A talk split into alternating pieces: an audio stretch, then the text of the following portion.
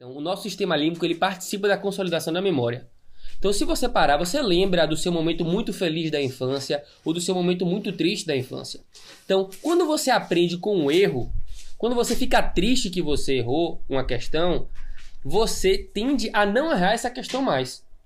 Então, você aprende com isso. Vai ter cortes. Então, Desembucha, se errar... Não, é melhor não errar, não. É, ó, É. velho, então, agora é hora de errar, velho. Não, no início pode, é. E depois, Depois que começou, É. velho, não erra não, pelo amor de Deus. Pega a bolinha, chope. Olá, olá, os ouvintes aí do Sétimo Cast, o podcast do sétimo ano. Bom dia, boa tarde, boa noite. E esse hoje a gente vai falar do tema que é um dos mais pedidos né, no, no podcast, que é métodos de estudo.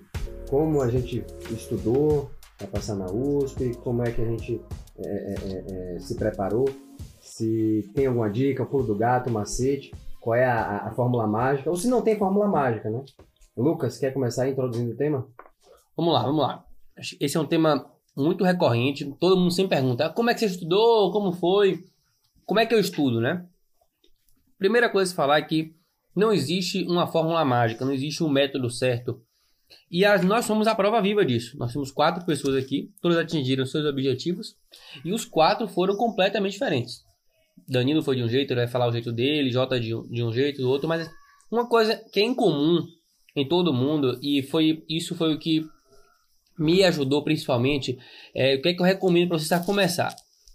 É, aprenda como você aprende. Porque o modo que Davi aprende é diferente do modo que eu aprendo. Então tem vários jeitos de se aprender. Então, como é que Lucas eu aprendo?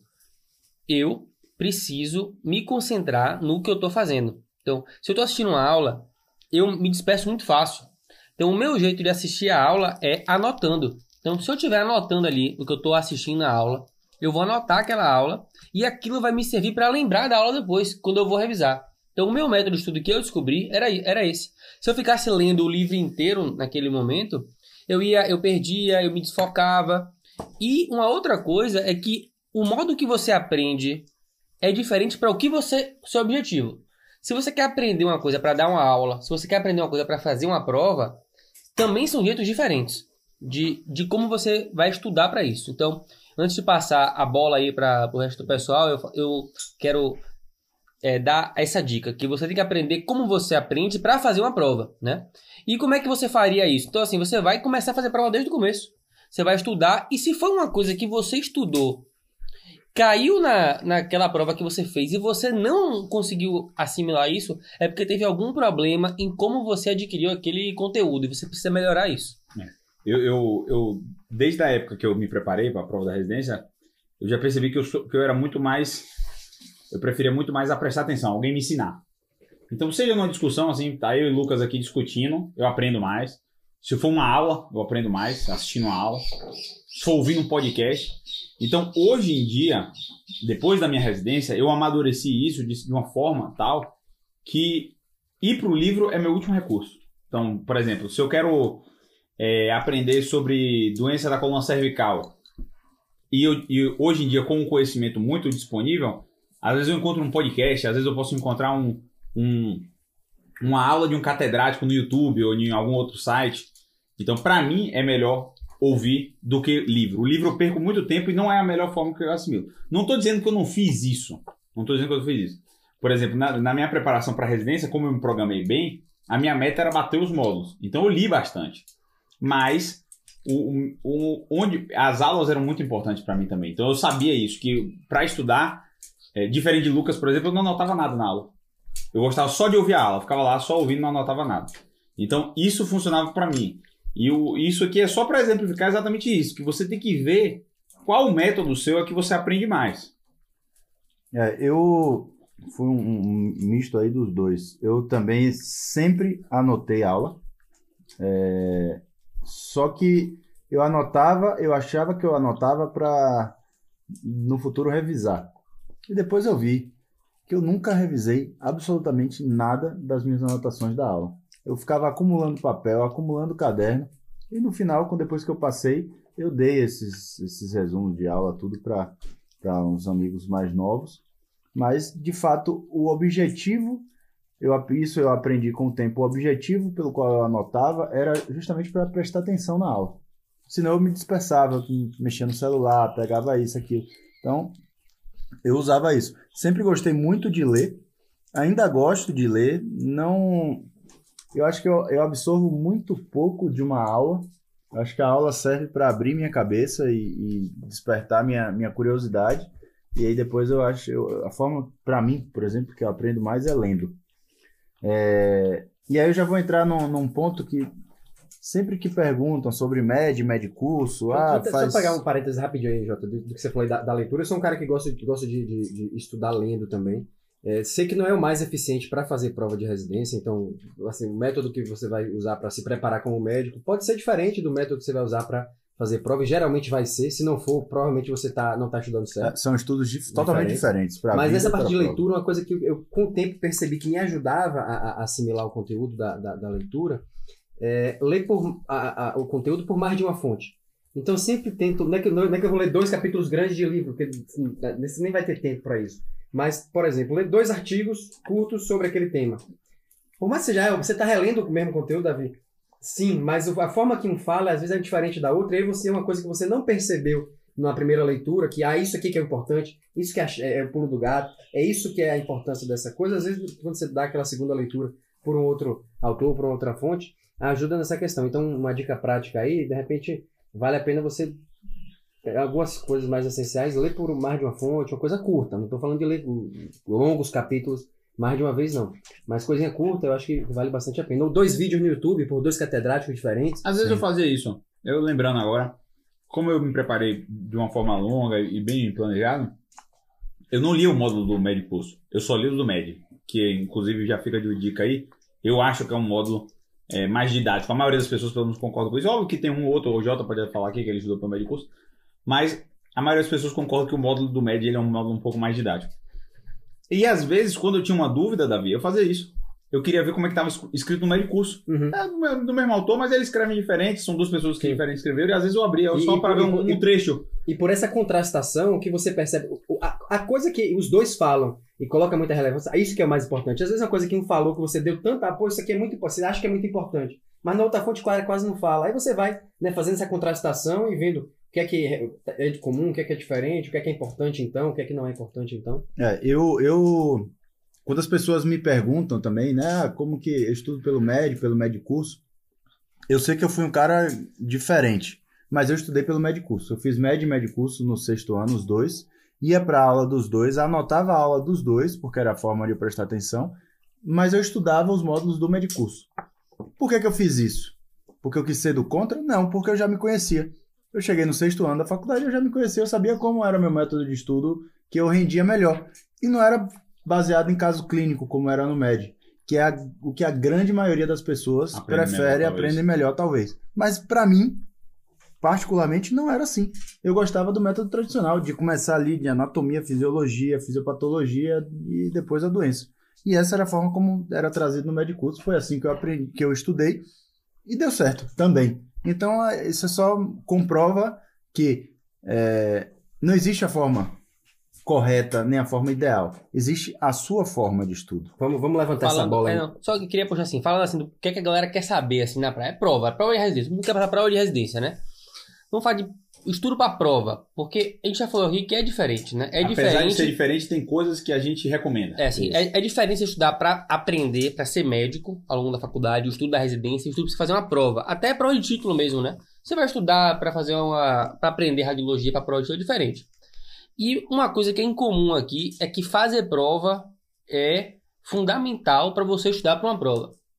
Como fala, dá uma apanhada aí, Daniel, no que é que você fez para estudar para prova de residência, tempo, etc. Como se organizar, é, o que você recomenda? Sempre, eu sempre falo, falei isso, né? É, na minha preparação, eu no início do ano tem aqueles simulados do, do médio curso lá, do médio grupo. E os primeiros simulados, eu tomava cacete. Minha nota muito baixa. E aí tinha um, o Libório, um colega nosso, ele começou a fazer prova um ano antes. E eu, eu descobri o nickname dele. Ele tinha um nickname no médio grupo. E eles, dentro dos primeiros simulados, já brocando, como a gente fala na Bahia, né? Se indo bem nas provas. E aí eu descobri, falei, pô, Libório, eu vi que seu resultado tá bom, descobri que seu nickname é esse, tal, não sei o quê. Qual é o segredo aí? Eu, pô, Danilo, eu faço prova desde o ano passado. Ele falou pra mim. Aí eu falei, não, esse aí deve ser o segredo. Ninguém tinha me falado, não tinha sétimo ano. Eu peguei, comecei a fazer prova. Eu fiz um cronograma, eu e minha noiva, na época noiva, é, de fazer uma prova a cada 15 dias.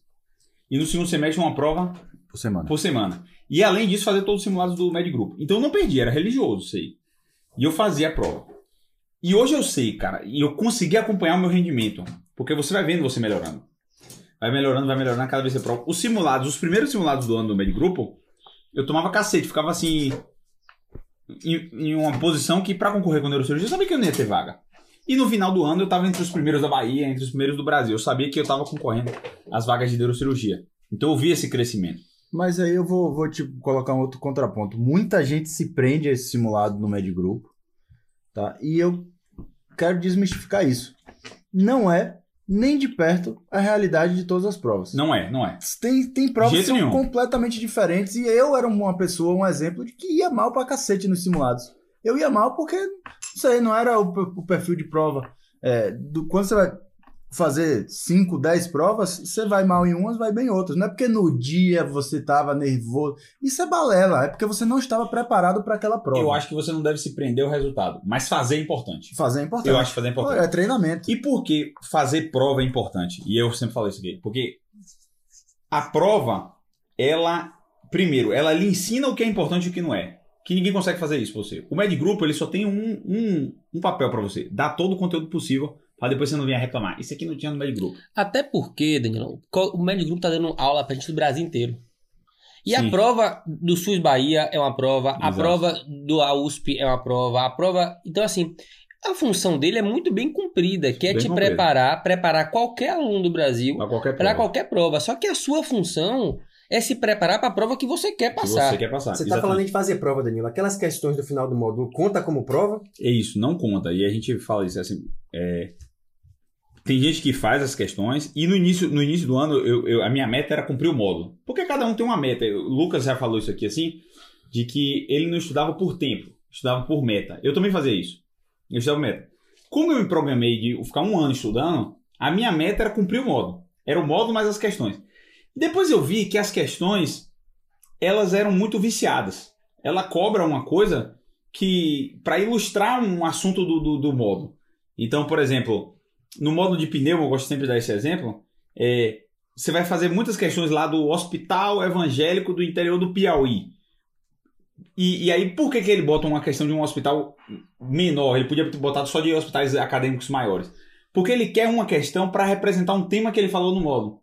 Então, por exemplo, vai ter lá uma questão de asbestose, por exemplo. Ele não encontra na, na prova da USP, na prova da Unifesp, na prova da UFRJ, uma questão sobre asbestose. Então ele vai em qualquer outro processo, naquele banco de dados que ele tem de questões, para ilustrar aquilo ali. Então aquelas questões são meio viciadas. E eu acho que a grande vantagem de fazer prova é justamente que, do, duas, ele aponta para você os principais temas.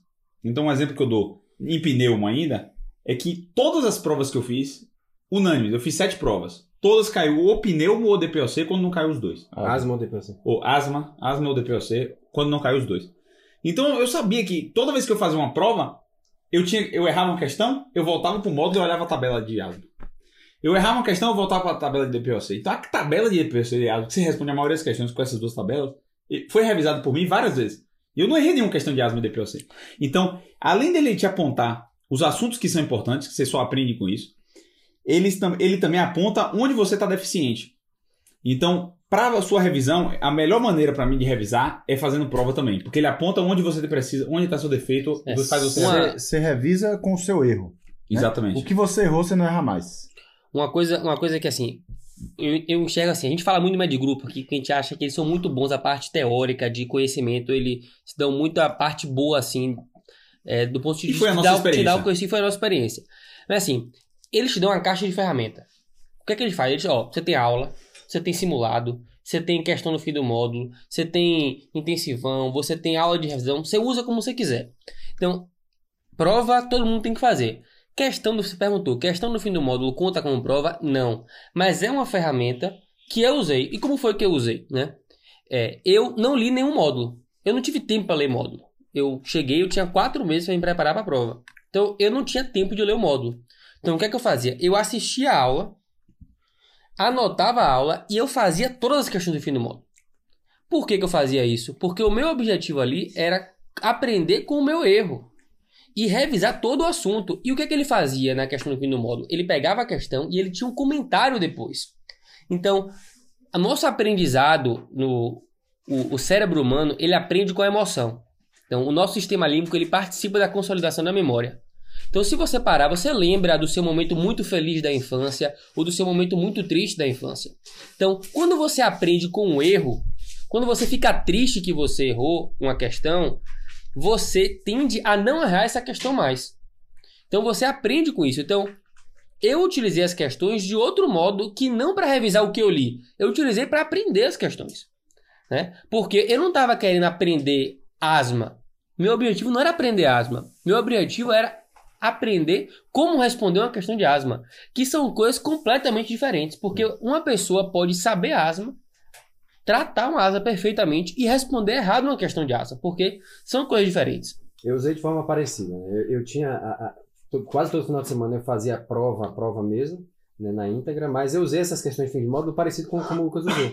Eu não conseguia ler todo o, o, o, o módulo, o que eu fazia era fazia as questões Aquelas que eu errava, eu ia lá, comentar e voltava no módulo na parte específica que eu tinha errado. Então era uma forma de tornar um pouco mais eficiente, porque eu não conseguia tempo para ler o módulo inteiro. Então, é, é entenda, são, é, como a gente coloquei, são as ferramentas é, que você vai saber usar cada uma para uma coisa, para um objetivo específico. Tem uma outra coisa que, assim, eu estava no internato quando estava estudando.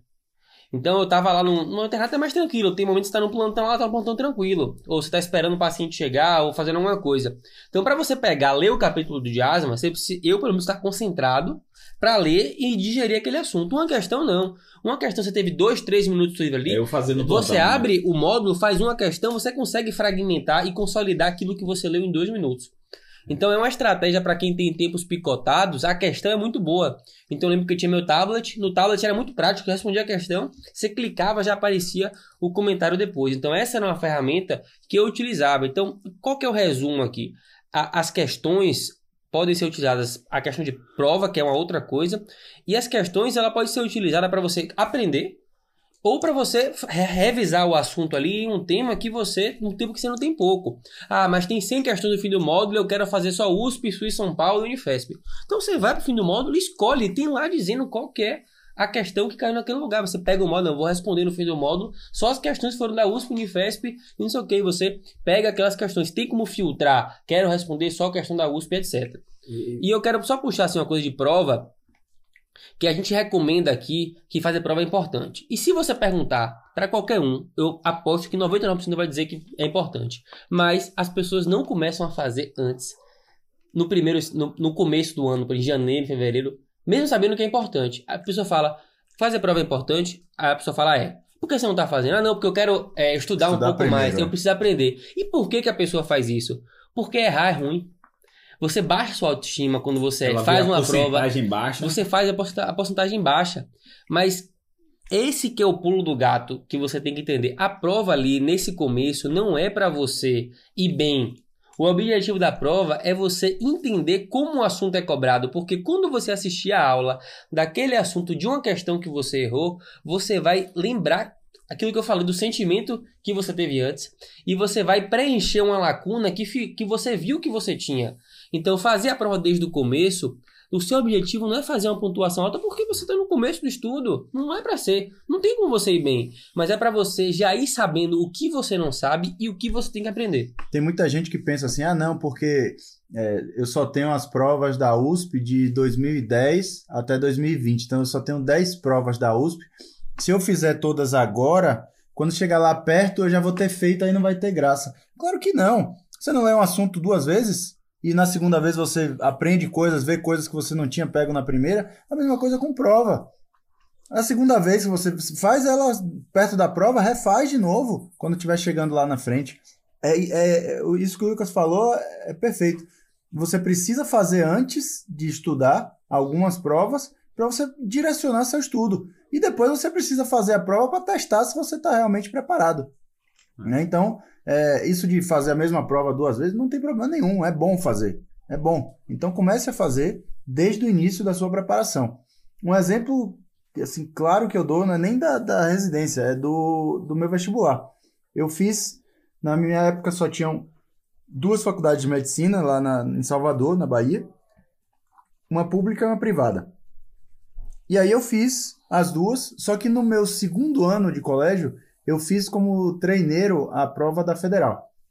E eu não fiz a da baiana, que era particular. E aí eu já sabia mais ou menos como era a prova da UFBA, né? Tinha prova de anos anteriores, tal, me preparei no terceiro ano, etc. E estudei no colégio naturalmente. Resultado, no final do ano eu passei na federal e não passei na baiana. As questões se repetem também, né? As questões, nem, não é nem que ela se, não vai repetir a mesma, às vezes repete Às a vezes mesma, repete, a vezes- mesma os questão. temas, os temas Mas principalmente. os temas se repetem muito.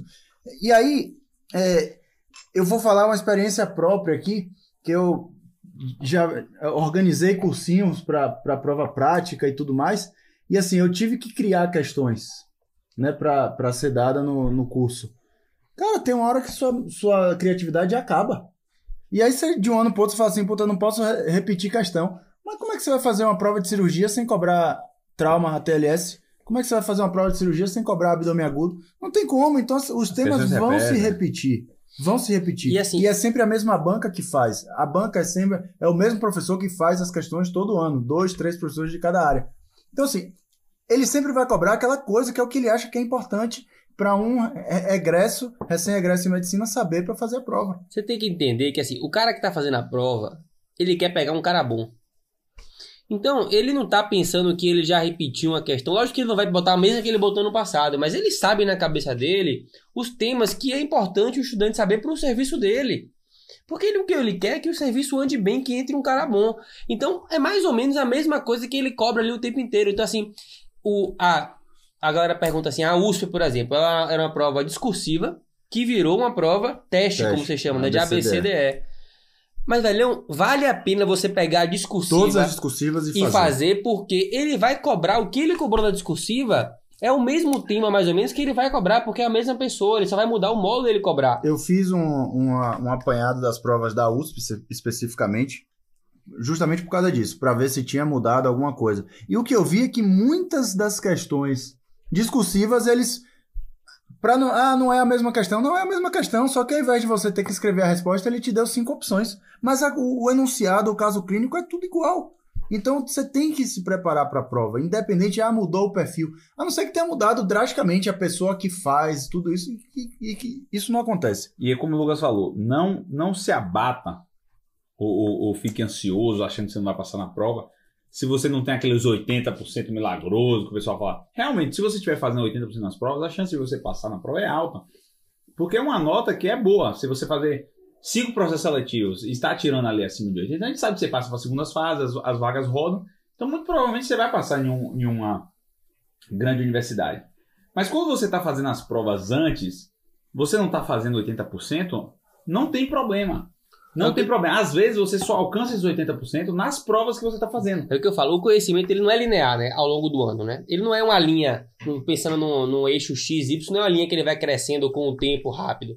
É, uma, é meio que uma parábola, né? Ela vai, no final, é, o crescimento, assim, eu diria que 50%, 60% do conteúdo você consolida nos dois últimos meses ali.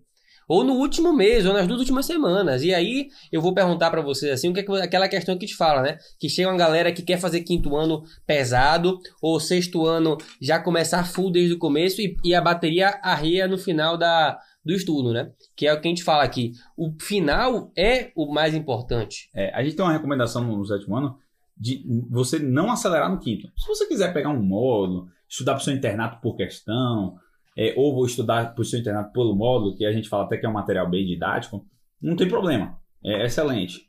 Mas você ir com força total no quinto ano, você vai quebrar. Por quê? Porque é muito desgastante, é muito estressante, é muito conhecimento que você tem que saber para a prova.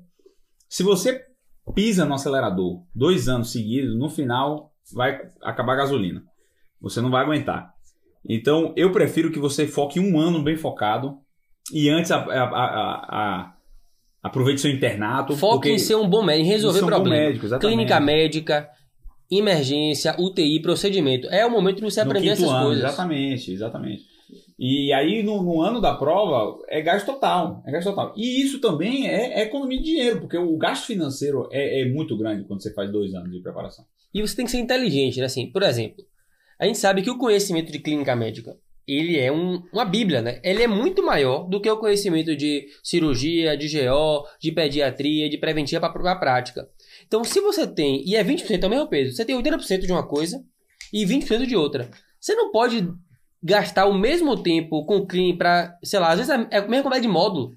Você tem que garantir que você vai, se for do médio curso, acabar com os módulos dos, dos 80%, porque a quantidade é muito menor. Então, eu, foi o que eu fiz. Eu tinha quatro meses. Eu falei, eu vou fazer todas as questões e assistir as aulas de GO, GO. PED, cirurgia e preventiva. Foi o que eu, fiz. também. Eu vou garantir que eu vou saber os 80%. E, e por eu ter feito, eu fiz exatamente isso. No quinto ano, eu estudei pro meu internato pelo, pelos módulos do Medicurso. Clínica médica. E eu estudei muito bem clínica médica. Acabou que eu fui muito bem nas provas de clínica médica. Por que, que isso aconteceu? Porque pelo conhecimento ser tão grande, tão grande em clínica médica, o cara não cobra filigrama, ele cobra o geralzão. Porque tem tanta coisa boa pro cara o médico, cobrar O bom médico sabe. tanta coisa boa que o bom médico básico precisa saber em clínica médica, ICC, DPOC, diarreia e por aí vai. É tanta coisa boa que é importante pra ele cobrar, que o cara tem que saber. Que ele vai cobrar, ele não vai cobrar roda, rodapé. Essa parte, é, e ainda vou agora até puxar um pouquinho para a prova prática. em Método de estudo, prova prática, já combina um pouco com isso que o Lucas estava falando. Por quê? Quando você se esforça a ser um bom médico, quando você aproveita o seu internato, você aproveita conhecimentos para a prova prática. A prova prática é justamente conhecimentos do dia a dia, da vida, do bom médico. É, o, o no- nosso grupo aqui, nós quatro, participamos muito de atividades práticas. Então, muitas pessoas têm dúvida assim de, ah, minha faculdade não tem OSCE, não tem preparação. A nossa não tinha. A nossa não tinha também, exatamente. Mas uma coisa que foi interessante é que eu, Davi, Lucas, a, a gente estava numa liga acadêmica que a gente desenvolveu as simulações. A liga começou a, a ter todas as reuniões por simulação. Jota também fez isso também na liga dele, Jota fez a CLS, a TLS. E isso foi um grande diferencial.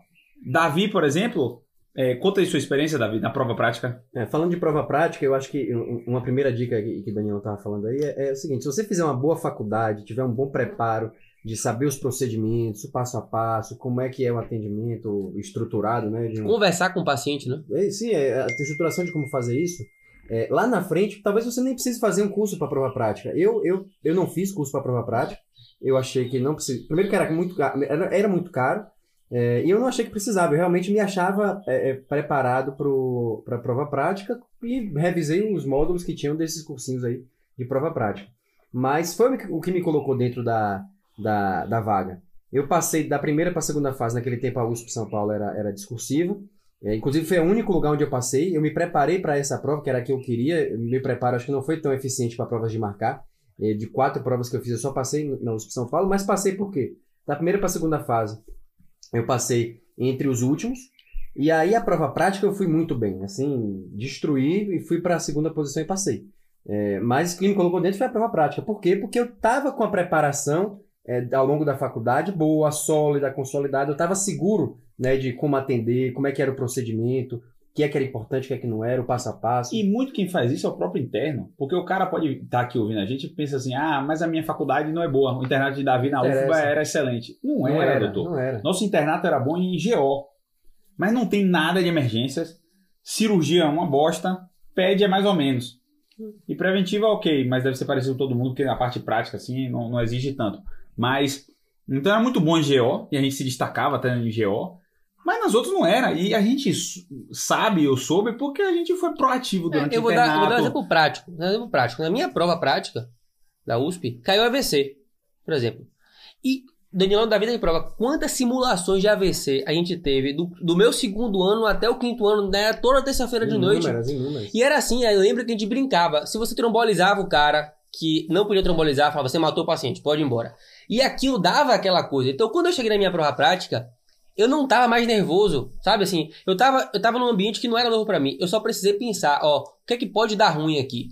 É isso, isso, isso. E eu fui tomando cuidado só com as coisas, eu conversei com o paciente, estava no meu ambiente normal. Então, você se expor a situações desde o começo, isso depende de você. Junta cinco amigos e fazem. Faz. Inclusive, na preparação de prova prática, já que a gente está falando de método de estudo e esse também inclui, o que foi mais eficiente do que até o curso, que eu, eu e o Jota fizemos o curso lá de, de preparação, eu Isso, falo Jota porque eu estudei junto com o Jota, CPMED. A gente fez o curso, curso caro, mas a gente não acha que ele foi o mais importante. De jeito nenhum. Eu lembro que eu fiz.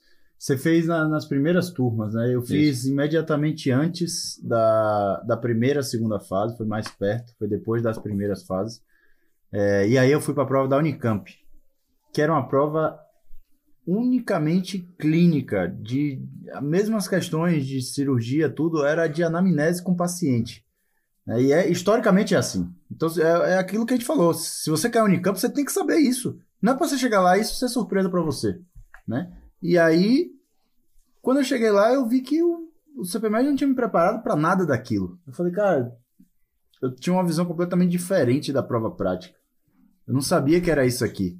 Fui errado, fui errado e, e fui mal na prova. Eu tinha ido muito bem na primeira fase, fui mal na segunda, passei de segunda lista lá, na, na segunda chamada. Mas depois disso eu falei assim, cara, a gente precisa se preparar para para as próximas. Não, não deu. Aquele curso a gente pagou caro, beleza, já era. O dinheiro já saiu da conta e o, e o, o aproveitamento, o conhecimento não entrou. Então, vamos se virar. E aí a, a gente juntou é, cinco, seis amigos, né? seis amigos numa, numa casa, num apartamento de um da irmã de um amigo nosso aqui em São Paulo. Eram dois quartos e uma sala. Ficava uma dupla em cada ambiente, rodiziando e um treinando no outro. Uma hora um era examinador, outra hora um era é, é, aluno. E aí, dez, mais de 10 casos por dia a gente treinava, passou uma semana fazendo isso. E depois disso o crescimento foi E isso é exponencial. altamente replicável. As Total. pessoas podem fazer. Quando tá indo para São Paulo, junta ali pequenos grupos e, e fazem, aplica um no outro, faz um É. rodízio. Co- como é- qual era o boneco de intubação que a gente tinha lá na casa? Nada, uma almofada, Sim. a gente usava o, o mesmo boneco de, que simulava intubação, era o bebê que a gente entregava pra mãe, que era a almofada do sofá da menina. É, o mais Nem importante, boneco tinha. O mais importante não é, não é a técnica de quase nada, é mais a sistematização e do atendimento e, e os trejeitos que você treina e, e também quebra o gelo, né, de você estar treinando ali. É, isso é um, é um grande ponto. Vou mudar um pouquinho aqui de assunto. É, eu, eu já tive essa conversa antes com o Lucas e até mudei um pouquinho como eu penso depois que eu conversei com ele. Mas eu, inicialmente, eu, eu via o, o que tem surgido muito é mentorias. E na nossa época não tinha. Pelo menos eu, eu não conhecia quando a gente estava fazendo lá. E eu, como a gente começou com esse processo, esse, esse projeto do sétimo ano, eu comecei a acompanhar alguns caras que fazem mentorias e tal. E, eu- e eu criei um, um pouquinho ali preconceito de saber se isso funciona ou não, principalmente porque eles faziam um cronograma de revisão. Então, bota a pessoa ali para revisar. É, revisar o tema de tanto em tanto tempo, a cada 15 dias você vai ter que revisar o tema. E eu me programei de um jeito que eu tinha que matar todos os módulos. Então eu estudei o tema inteiro, quase. Eu, no final do ano eu acho que eu ia trazer dois módulos, porque eu me programei muito bem. E uma coisa eu sei: poucas pessoas se planejaram tanto quanto eu. Na- Nas pessoas ao redor de mim, muitas pessoas fazem o sexto ano, tá ali com o internato do lado, então não tem tanto tempo quanto eu tive. Como eu me programei para fazer no ano seguinte, eu tinha bastante tempo. E aí eu percebo o seguinte, pô, se eu com todo o meu planejamento e todo o meu esforço, que eu sei que foi muito, é, eu, não, eu não conseguia nem matar o, o tema em si, como é que eu vou revisar ainda de 15 em 15 dias ficar revisando? Quando eu vi isso, eu criei um pouco de, de preconceito contra a mentoria. Eu falei, pô, isso aí deve ser meio, de, de- meio que cilada, meio de mentoria. E, assim, só para terminar o que eu falar, eu queria ouvir a opinião de Lucas. Lucas me fez mudar um pouco de opinião sobre mentoria. Mas é, essa, essa parte especificamente que me criou esse preconceito, eu, eu sou contra. De você ter que revisar, revisar, revisar. Por quê? Porque para mim a melhor forma de revisão é a prova na íntegra. Você não consegue nem matar o, o tema em si, como é que você vai ter que a cada 15 dias revisar? Eu acho que não dá. Então a melhor forma para mim de revisar o tema é fazendo prova na íntegra. Mas aí eu queria ouvir a opinião de vocês Antes sobre de- monitoria também. É, antes de. É, mentoria, monitoria não. Mentoria. Antes de, de passar a palavra para Lucas, eu vou só alertar uma coisa. Muito do que os caras estão ensinando, eles não fizeram. Então é uma coisa muito fácil de você falar. Olha, você tem que revisar todo, matar todo o conteúdo novo, revisar tudo e fazer uma prova por semana. E pergunta se ele fez isso. Não fez. Ah, é isso que vai te fazer passar na, na prova dos sonhos. Você quer USP, vai te fazer passar na USP. Ele passou na USP? Não passou. Então como é que ele está te ensinando isso? Tomar cuidado com essa questão de achar que tem uma fórmula mágica. Que né? tem uma Achar forma, não tem. Não é para todo mundo. Para algumas pessoas, o Luca vai falar melhor. Para alguns pode ajudar e pode ter aquele método ali, mas não se engane. Cuidado com essa ilusão que alguns vendem de achar esse é o método matador. Método pra... Não é, esse cara, vê se ele Cuidado. usou esse método e, ah, eu descobri esse método depois que eu já tinha entrado. Porreta. Né? A gente tem que ter muito cuidado com, com isso na internet, né? Da, da- do que é que as pessoas estão falando. E, só para finalizar, assim, tem muita gente que passa sem a mentoria e tem muita gente que perde com a mentoria. Então, é uma ferramenta a mais no estudo. Se você está perdido, precisa de um norte, quer testar, ver se com você funciona, vai fundo. Mas não é a fórmula mágica. Não existe essa fórmula mágica. Qualquer, qualquer ideia, né? Isso Danilão falou, né? Você viu, ele falou que era contra a mentoria, mas ele não falou da mentoria, ele falou de um método de, revisão que o cara fez, né? Exatamente. é. Então, o, qual que é a grande questão da mentoria? Eu não fiz mentoria, não faço mentoria, não vendo mentoria, então eu não tenho nenhum conflito de interesse em falar disso, né? Mas eu sou uma pessoa que eu, eu foco no resultado, tá? Então, você vai dizer, a mentoria não funciona. Beleza, pra, pra eu não precisei, não, não sei se funcionaria, se melhoraria pra mim ou não, se eu teria um caminho mais tranquilo ou não.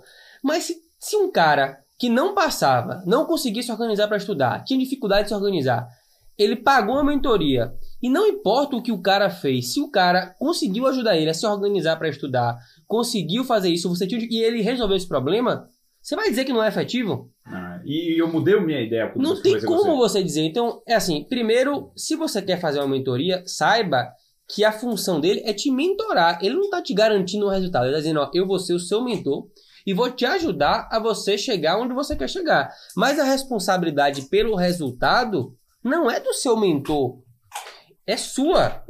Né? É que nem fazer um coach, vai fazer uma terapia. O cara ali, ele não tá. Compro é, o compromisso dele é tentar te ajudar a fazer isso, mas a responsabilidade ainda é sua. Então, se você achou uma pessoa, se você reconhece um defeito seu, uma dificuldade sua, e você tem uma pessoa que essa pessoa pode te ajudar a chegar ali, então assim, não tem vários psicólogos que te ajudam a melhorar a produtividade, te ajudam a conseguir melhorar a sua relação com a família, conseguir fazer. É é uma analogia igual que esse cara tá Sim, fazendo. Sim. Ele tá te ajudando a chegar em algum lugar, organizando o seu modo de estudo ou não. Né? Então, assim, ele te prometer, ah, eu você vou te prometer passar na USP. Já bote um pé atrás, entendeu? Veja o que realmente você está contratando, né? Porque a mentoria, é o que o nome fala, é um mentor que ele vai estar do seu lado, melhorando sua produtividade e talvez abrindo sua mente para uma coisa que você não se tocou, que é o que a gente está fazendo aqui. A gente está fazendo o quê? Uma mentoria em grupo com você aqui. Não é uma coisa individual e não estamos te cobrando por isso, né? Então, várias coisas que a gente está falando aqui a gente não fez e a gente acha que poderia ter feito e a gente atingiu o resultado.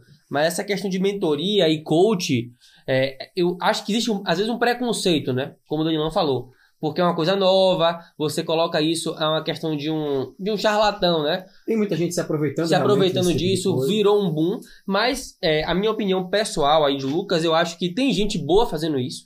Tem gente que realmente ajuda muitas pessoas a atingirem isso. Tem pessoas que são perdidas, que não tem essa, essa A capacidade a de se capacidade de se organizar, né? de- e ter uma pessoa só pra ela cobrar dela ali. Só pra, só pra ela ter uma pessoa pra ela prestar conta. Eu vejo isso com minha noiva, ela é nutricionista, e tem várias pessoas que não conseguiam emagrecer. E ela faz um método de, ó, eu quero que você me mande seu prato de comida, eu quero que você mande uma foto pra mim, que você converse comigo toda semana. Só dela ter um compromisso com alguém, né? De ter que tirar a foto, ela se preocupa em, em arrumar o prato de forma adequada, ela se preocupa, ó, se você tem uma pessoa, só um cara que você vai ter que prestar conta no final da semana do quanto que você estudou, você já assumiu um compromisso com alguém, e isso realmente pode trazer um resultado, né? Vou tirar onda Como é o agora. nome disso aí, Davi? Efeito Hawthorne. Ah. Não é só Davi. Mas é isso aí. Esse efeito que, que é basicamente o, o- o- você melhorar, né? Pelo fato de ter alguém lhe, lhe vigiando, alguém lhe vendo. É, nós somos assim, o ser humano é assim. Quando você sabe que você está sendo vigiado, você tem um comportamento melhor, mais saudável, mais honesto, é, é, cumpre melhor as metas, né? Então, isso faz parte. É, pode ser que isso funcione para você. Pode ser que nesse momento você precise de alguém para dar aquele puxão de orelha. Mas se você está indo bem, não fique preocupado o que seu colega está fazendo. Se você não fizer, você não vai passar. Né? Não é por aí, Jota já falou. Se você está indo bem, segue o rumo. Nenhum de nós aqui fez esse tipo de coisa, não tinha na nossa época, né? A gente está aqui em 2020, para você que está ouvindo aí em 2025, 2030, é, não tinha na nossa época e não, não foi isso que. Não deixamos de ter um bom resultado por conta disso. É, demos aqui algumas dicas de, de que são subjetivas, que cada um tem seu método de estudo. Demos algumas também objetivas. E eu queria frisar. Não, eu, eu, você vai não, encerrar? Não, não vou encerrar ainda não. Então, é, algumas coisas objetivas também são interessantes de serem ditas. Então, um, uma coisa interessante é você ter planejamento. Então, você começa a planejar em que ano você quer fazer a prova. Porque se você precisa de dinheiro, às vezes vale a pena você fazer no sexto. No, depois, guarda um ano que nem eu fiz e faz depois. Se você quer fazer no sexto ano, então saiba que aquele ano ali, seu internato vai ser prejudicado um pouco ali, querendo ou não, para você se estudar da melhor forma possível. Então a primeira coisa é planejamento. Segundo, é você botar metas. Então sua meta pode, meta pode ser fazer tantas provas, pode ser acabar tantos módulos, é, acabar tantos assuntos. Então, assim, existem várias, várias metas. Faça, é, é, tipo assim, na meta, faça um cronograma, né? Um cronograma. Assim, faça um, respeite. Pegue o seu ano. Você tem quanto tempo? Você tem quantas semanas para estudar nessa prova? Você tem, sei lá, 40 semanas? Beleza, qual é, o, qual é o conteúdo que você tem para estudar nessa semana? Ó, você vai ter que dividir isso, esse conteúdo em 40 semanas. E o que é que eu vejo a gente fazer? A pessoa começar do nada num, num começar ali, não, pega o primeiro módulo ali, saiu, acho que é o de Nefro, né? Aí almoça aquele módulo de Nefro de inteiro, pô, tô empolgadão aqui, sendo, sendo que ele esquece que vão ter mais 39 módulos que ele vai ter que dividir ao longo da semana ou provas. Então, assim, e vá acompanhando o seu semana a semana, né? Essa semana batia a meta, não batia a meta, né? E vá se ajustando. E, e outra coisa que é importante é você fazer metas factíveis Realista, de serem realistas. É, Lucas deu exemplo aqui, ele chegou do intercâmbio só tinha quatro meses para a prova. Se ele chegar e falar assim, não, eu só tenho quatro meses, eu preciso ler todos os módulos, eu vou. Ele não ia conseguir bater ia essa meta. Ia se frustrar. Ia se frustrar e não ia passar. Então ele fez, ó, eu só tenho quatro meses e preciso passar. O que é que eu vou fazer? Não vou ler o módulo, eu não tenho tempo para isso. Exatamente. Vou achar uma forma alternativa. E aí foi fazendo questão, etc. Então, assim, tem que ser uma meta factível. Não adianta você, ah, não, eu vou botar isso aqui bem acima porque eu preciso me esforçar você não vai conseguir. E aí você vai começar a acumular, vai começar a se desorganizar. Aquela organização que você fez não serviu para nada. Então você tem que ser consciente na hora de fazer seu cronograma. E, e até o meio grupo, ele, ele, falava meio isso, que assim, não vá com muita sede ao pote no início, né? Não, não, não vá. Ah, tô empolgado, tô, comecei meio grupo, esse ano vai ser meu, faca no dente, e, e acelere tudo, e aí você passa a ser só módulo. E vai dar errado. Então, mantenha atividade física no início do ano, Mantenha uma atividade no final de semana com, com sua namorada, ou, ou com seu namorado, se, se, as mulheres estão ouvindo a gente. Então, assim, mantenha sua, sua um, uma vida saudável no início. Isso faz parte do faz, método de estudo. Faz parte do método de estudo. Óbvio, sempre vai ter uma hora que você vai acelerar. Então é preciso que quando você chegue lá, você esteja saudável, com a cabeça boa, esteja funcionando bem. A parte do exercício, o Lucas teve uma, deu uma dica pra gente já. Como é, Lucas, que você usava o exercício para te ajudar a estudar? É, eu tinha meta, eu, cheguei, eu tinha minha meta de estudo, né? Então, assim, eu tinha que fazer lá, sei lá, tinha dia que eu tinha que fazer 200 questões, por exemplo. E cansa, né? Chega a hora que você cansa, sua, sua mente parou. E aí o que é que eu ia? Eu ia pra academia nesse momento que minha mente parou. Era um, era um modo de eu ir, voltar a tomar um banho e ter mais um gás depois para continuar, porque ali eu tinha parado. Um de, de, de serotonina na e cabeça. tem uma coisa, se seu planejamento é de longo prazo, você tem que entender que você não vai estar bem o tempo todo. Vai ter uma ou duas semanas ali que você vai dar uma fraquejada. E você tem que chegar e falar, ó, o que foi que aconteceu? Você entende o que foi que aconteceu nesse problema, nessa semana, qual foi o problema, resolve e a próxima semana você volta. Tem que voltar, tem que voltar. Não, não se desesperar porque você fugiu uma semana. É igual quando a pessoa quando sai da dieta, né? Então a pessoa sai da dieta, se ela não volta, se ela abandona, aí fode. E a gente vê muita gente perguntando né, pra gente na caixinha, ah, a pandemia me atrapalhou e agora. Simplesmente para de mandar a caixinha e começa de novo, porque não, não tem fórmula mágica é, para isso aí. E uma coisa que tem que ser bem, é bem, já foi dito, mas eu vou frisar aqui, deixar claro, é a forma ascendente do estudo.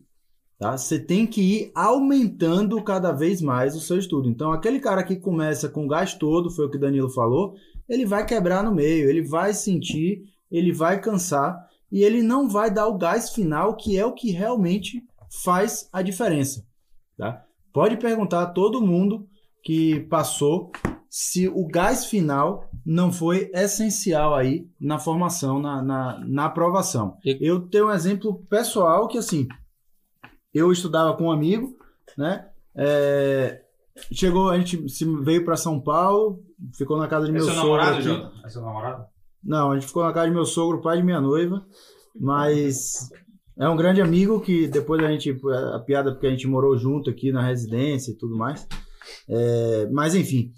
E aí a gente veio para estudar e para ficar todo o período de prova aqui junto estudando só e fazendo prova, focado, né? Paramos de dar plantão, largamos tudo em Salvador, viemos para cá. Na primeira prova, tomamos um cacete que a gente chegou em casa desnorteado. No dia seguinte, a gente corrigindo, e vocês conhecem ele, sabem como é, chorão, pessimista. Sim. né? Aí ele ficava, meu Deus, já era, jogamos o ano fora. A gente não vai para lugar nenhum. Aí postava no grupo de WhatsApp. Quanto vocês tiraram? Aí Danilo, 80, não sei o quê. E aí a gente, puta, a gente não fez nem, acho que fez 58, alguma coisa assim, na primeira prova. Então Ou esses seja- 80 aí, ah, 80 mágico. Até a primeira prova eu ainda não tinha tirado esses 80 Você tirou mágico 80 só nas, nas na que eu próximas queria. provas, exatamente. É, na, que na que valia realmente na que eu queria. E aí, a gente fez. Ele baixou a, a bola, ficou down total, não vai dar, não vai dar. E eu falei, cara, não vamos jogar um ano fora, não. Vamos dar o gás Faltam total duas agora. semanas para próxima prova e três semanas para USP, que era o que a gente queria. Então agora acabou. E essa dica, é, com- complementando aí, pra você mesmo complementar, Jota, é, dê essa dica aí, dessa reta final que às vezes você faz em São Paulo, ou você pode fazer em Salvador, tem gente que fez em Salvador, gente que fez em São Paulo, que é aquelas revisões que tem. Inclusive uma revisão no dia anterior da prova. Sim, é é muito. Eu tinha, eu tive como vir para São Paulo, ficar aqui sem custo de hospedagem e tal. Então foi muito bom para mim porque eu comparava, por exemplo, com amigos, com você, Danilo, por exemplo, foi para BH fazer prova, veio para São Paulo, estava em Salvador dando plantão, tava. Isso. Então é cansativo, muito cansativo. Eu fiquei aqui o tempo todo, então é bem menos cansativo. E aí a gente falou, cara, são 21 dias para a prova da USP, é o que a gente quer, a gente vai dar o gás. E aí acabou. Era assim, acord- o despertador tocava às 6 e meia, 7 horas a gente estava sentado estudando, parava 10, comia alguma coisa, voltava, parava uma hora, almoçava, voltava. Era... E aí quando um cansava, ia apoiando o outro, isso é bom de estudar em dupla. Né? E aí entra naquela coisa, ah, mas no dia anterior da prova, é, minha mãe disse que não pode estudar porque você vai é, cansar a cabeça. Eu tinha três semanas, 21 dias, eu vou perder um, vai ficar 20 porque eu não vou estudar na véspera? De jeito nenhum. A véspera era o dia que a gente ia ali olhando as coisas, você não vai deixar de aprender nada e você vai ganhar uma ou outra É, o questão. Lucas tem uma opinião forte também sobre isso, né? É, eu acho, acho que assim, eu tinha pouco tempo, né? Então, tem alguns. Ao longo do estudo, é, é besteira que diz assim, não tem que decorar nada. Isso é balela. Tem coisa que tem que decorar, não tem jeito. Então, assim, eu tinha os decoreba, eu tinha no meu banheiro, os post-it ali, ó. Eu acordava de manhã cedo escovando o dente, olhando pro post-it das coisas decoreba que tinha que decorar. Todo dia era eu revisando ali o post-it das coisas decoreba. E na véspera da prova, as coisas que era decoreba era olhar calendário de vacinação. O pessoal cobrava quanto era com dois meses, com três meses, tinha um calendário particular, tinha um calendário do SUS. Lembra que tinha essa, essa mudança aí? Eu não lembrava. Eu via, duas horas depois esquecia. Via duas horas depois esquecia. Então, o dia Então, anterior, né? dia é onde anterior- Você consegue dar gás nessas coisas. Eu pegava tudo e tinha coisa da emoção, né? É aquilo que eu falo, tem a coisa da emoção. Você aprender com a emoção, você fixa. Então eu peguei, às vezes assim, eu fiz 10 provas. Então eu errava uma questão na prova, pegava, corrigia aquela prova ali, puta, errei essa questão, esqueci. Revisava o assunto, em outra prova caiu um assunto parecido, e eu ia lá e acertava nessa outra prova. Isso ia fazendo diferença, É, né? Eu, eu lembro que eu estudei muito com eu, é, minha esposa e, e um colega, né, o Guzmão. E a gente ficava, em vários momentos ficava eu brigando com o Guzmão. Tipo assim, eu falava uma coisa, ele falava que era outra. Eu falava uma coisa, era outra. Às vezes eu tava errado, às vezes ele tava certo e às vezes ele tava certo. Ao contrário. E aí, Você tá errado sempre. Eu errado sempre. Então, o que que acontecia? Quando caía isso na prova, eu, eu- eu lembrava claramente do assunto. Porque ou era uma coisa que eu acertava ou uma coisa que eu ganhei de Guzmão. Então, isso aí fazia fixar aquele assunto, Vou dar um exemplo prático que pra mim funcionava. Pra muitos talvez não, muitos talvez não funcione, mas uma estratégiazinha que me ajudava a, a lembrar de alguns assuntos é estudar em ambientes diferentes, mudar o ambiente do, do, do estudo. Claro que assim tem aquele lugar que você, ah, não, o meu quarto é o lugar onde eu me fecho ali, me foco, estudo, e a maior parte do tempo eu estudo lá. Mas eu percebia que coisas que eu estudava, às vezes, na sala, ou sentado em um lugar diferente, ou na casa do amigo em meia hora, ou viajando, às vezes eu lembrava, ah, isso foi o assunto que eu estudei quando eu tava viajando. É um jeito de, Eu tava de botar sentado uma ali no- emoção, de, além, de, de juntar com outra Esse foi coisa. aquele assunto que eu li naquele, naquela sala de, de espera de tal lugar. Eu Isso- lembro que foi isso, Isso que eu li. daí, daí foi fantástico, porque foi o que me, isso foi o que Isso me ajudava. passou na USP. Isso ajudava. Foi assim, eu fiz intercâmbio no começo do ano, da- do sexto ano, e eu falei, não, no intercâmbio eu vou estudar. Aí nas duas primeiras semanas que eu não conhecia ninguém, eu estudei realmente. Eu peguei lá o módulo e li. E aí eu lembro, que laringotraqueobronquite, caiu na minha prova prática isso. E foi o que eu estudei no intercâmbio.